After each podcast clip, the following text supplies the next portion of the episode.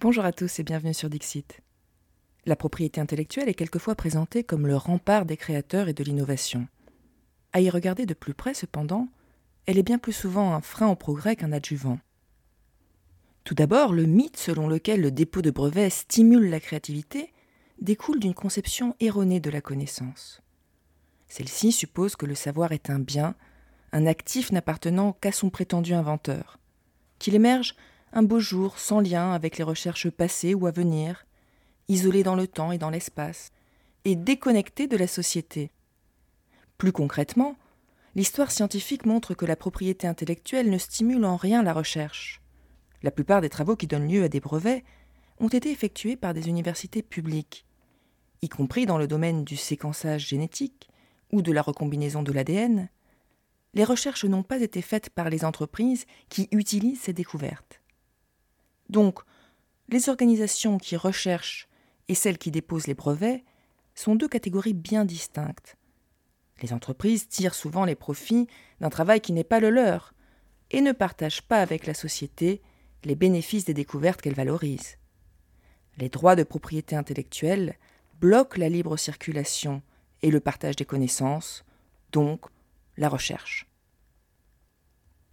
Dans bien des domaines scientifiques, les efforts de recherche et les découvertes sont le fruit d'un effort public et universitaire, tandis que les profits sont privatisés par les entreprises qui déposent des brevets. C'est notamment le cas en médecine. En plus de s'approprier le fruit de recherche publique, les multinationales s'emparent aussi de savoir-faire traditionnels pour les commercialiser. Le curcuma, par exemple, désinfecte. Mais bien sûr, pour les experts, il s'agissait d'une superstition primitive puisque cela appartenait à la médecine ayurvédique. Puis, l'industrie l'a breveté pour ses propriétés antibiotiques il y a une quinzaine d'années. De même pour le margousier, aussi appelé Nîmes. Jusqu'à ce moment-là, la littérature scientifique occidentale présentait les vertus agricoles du Nîmes comme une superstition indienne. Et lorsque l'agro-industrie a compris son erreur, elle a breveté le Nîmes. Ce que l'on appelait superstition s'est transformé en invention. Ainsi, à travers les dépôts de brevets, les multinationales s'approprient à la fois le savoir universitaire issu de la recherche publique et les savoir-faire ancestraux pour en faire des profits. Dans le domaine de l'agro-industrie, les brevets sont au cœur du modèle économique des grands semenciers. Ils assimilent les graines à des inventions humaines à partir desquelles on peut percevoir des droits et des redevances. Ce procédé pirate littéralement les droits des fermiers, parce que les semences ne peuvent pas être inventées, et parce que toutes les graines naissent dans la nature et évoluent ensuite entre les mains des fermiers. Chaque semence brevetée dépossède donc la nature et les agriculteurs. C'est par le terme de biopiraterie que Vandana Shiva désigne ce processus de privatisation du vivant, en l'occurrence des graines, qui tire parti des lois concernant la propriété intellectuelle. Cette piraterie du vivant s'appuie sur la possibilité légale de breveter des gènes. Ainsi, c'est par le biais de brevets portant sur les gènes que s'établissent les brevets sur les plantes. Le maïs vient du Mexique, et chaque brevet sur le maïs est un vol à l'égard des Mexicains et des populations d'Amérique centrale. De la même manière, l'Europe a sa propre biodiversité cultivée, et chaque brevet sur ces espèces est un vol. Selon Vandana Shiva, les multinationales portent atteinte aux droits des pays dont sont originaires les plantes sur lesquelles ils déposent des brevets. Donc, chaque brevet sur le soja relève d'une biopiraterie contre la Chine, le Japon ou d'autres pays. Cette biopiraterie est rendue possible par les accords internationaux en matière de propriété intellectuelle. Vandana Shiva alerte notamment sur les méfaits de l'accord sur les aspects des droits de propriété intellectuelle qui touchent au commerce, ADPIC. Les ADPIC sont l'un des piliers du régime du commerce global mis en œuvre par l'Organisation mondiale du commerce. Ils définissent des standards minima de protection des droits de propriété intellectuelle dans 135 pays. Ce texte permet de breveter le vivant, alors qu'autrefois, seuls les objets pouvaient donner lieu à un brevet. Les ADPIC ouvrent donc la porte à la biopiraterie. Ils offrent aux entreprises un outil juridique pour faire de la biodiversité une marchandise. Ce traité n'a pas fait l'objet de négociations démocratiques et tente d'imposer les valeurs des multinationales au monde entier. Ardemment défendu par les États-Unis, l'accord sur les atypiques a ouvert la voie au brevetage des semences et du vivant en général. L'article 27.3b de cet accord fait particulièrement polémique, puisqu'il autorise indirectement les brevets sur le vivant. Selon Vandana Shiva, cet accord favorise la biopiraterie. C'est un instrument de protectionnisme au service des monopoles industriels sur les semences, mais aussi sur les technologies, les gènes et les médicaments. Il donne aux grandes entreprises le pouvoir d'utiliser les droits de propriété intellectuelle pour entraver toute concurrence. Le niveau excessivement élevé de protection de la propriété intellectuelle qui est exigé accorde un véritable privilège, une rente aux détenteurs des droits, au détriment de l'intérêt général. L'accord sur les ADPIC encourage le pillage de la biodiversité et nuit aux droits économiques, sociaux et culturels des plus pauvres. En plus de s'approprier le travail de la nature et des paysans, les brevets nuisent à la biodiversité.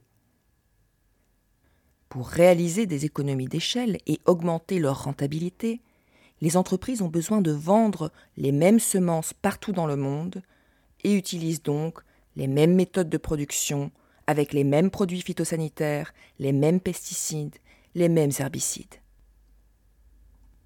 Cette uniformité systémique se masque sous l'apparente diversité des produits proposés. Nous avons vu que l'apparition des graines hybrides a considérablement accru le risque de mauvaise récolte. Malheureusement, les paysans qui, en réaction à ces catastrophes, se sont tournés vers de nouvelles marques de semences hybrides, ignoraient qu'elles venaient souvent de la même société. C'est également valable pour les semences OGM. Monsanto se cache derrière des sous-marques qui vendent la même semence aux paysans qui croient changer de semence en changeant de marque. L'industrialisation des semences va de pair avec la standardisation des cultures agricoles, de notre alimentation et de nos modes de vie.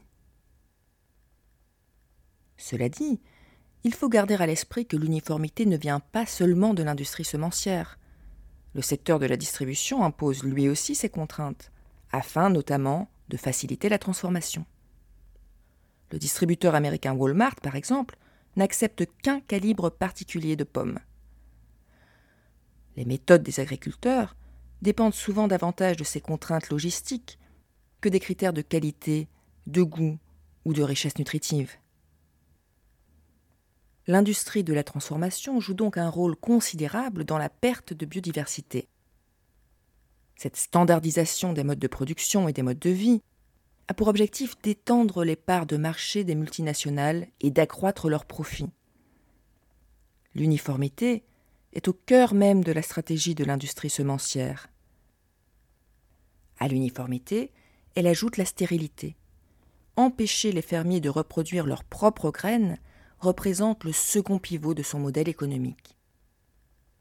En effet, avec l'industrialisation des semences, les paysans ne sont plus libres de reproduire leurs graines l'agro-industrie crée une dépendance à l'égard des grands semenciers, aboutissant de facto à une privatisation des semences. Cette privatisation met un terme à la responsabilité historique des agriculteurs, qui était de préserver les graines, de les reproduire et de les cultiver à leur guise, avec leurs méthodes et leur capacité de vendre leur production à un prix basé sur la qualité de ce qu'ils produisent. Donc, les paysans perdent leur souveraineté semencière, ils ne sont plus producteurs de graines, ils doivent les acheter et adopter les méthodes intensives qu'exige l'usage de ces semences. Cette obligation de se conformer à un système de production remet également en question leur souveraineté alimentaire. Pour Vandana Shiva, c'est un déni du droit des paysans.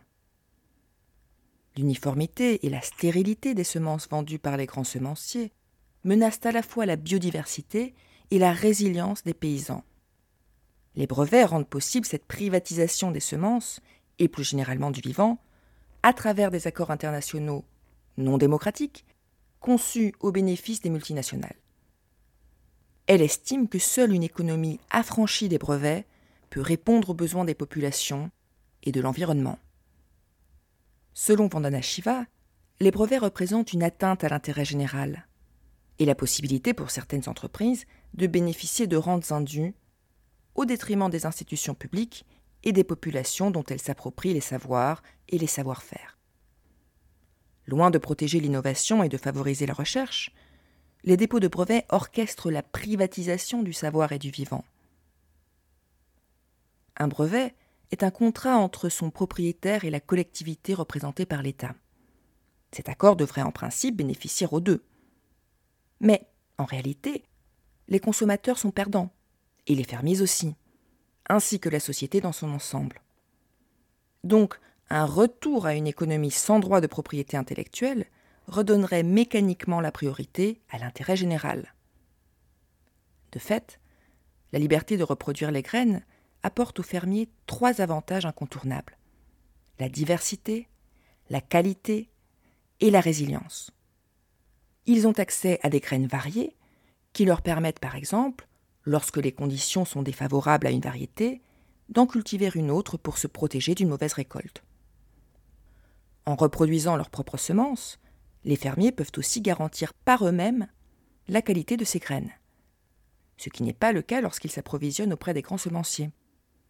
Le retour à une économie sans brevet répond donc directement aux besoins de la population et à la préservation de l'environnement et de la diversité dans nos champs et dans nos assiettes. Le système des brevets, comme on peut le constater, aboutit à un résultat inverse. Il est basé sur l'uniformité, la standardisation, l'absence de qualité et la vulnérabilité. Rappelons que les deux tiers du marché mondial des semences et 65% des brevets sont entre les mains de dix firmes agrochimiques. Pour Vandana Shiva, ce phénomène de concentration qui tend au monopole menace directement nos fragiles démocraties partout dans le monde. La concentration transforme la démocratie en un outil à la disposition des entreprises alors qu'elle devrait être organisée par et pour le peuple. C'est pourquoi il apparaît urgent de légiférer sur ces questions pour reprendre le contrôle du système alimentaire actuellement aux mains de l'agro-industrie. Partout à travers le monde, l'une des grandes décisions dont nous avons besoin est la soumission des choix qui concernent ce secteur à un processus démocratique au niveau national, c'est-à-dire dans les parlements des différents pays.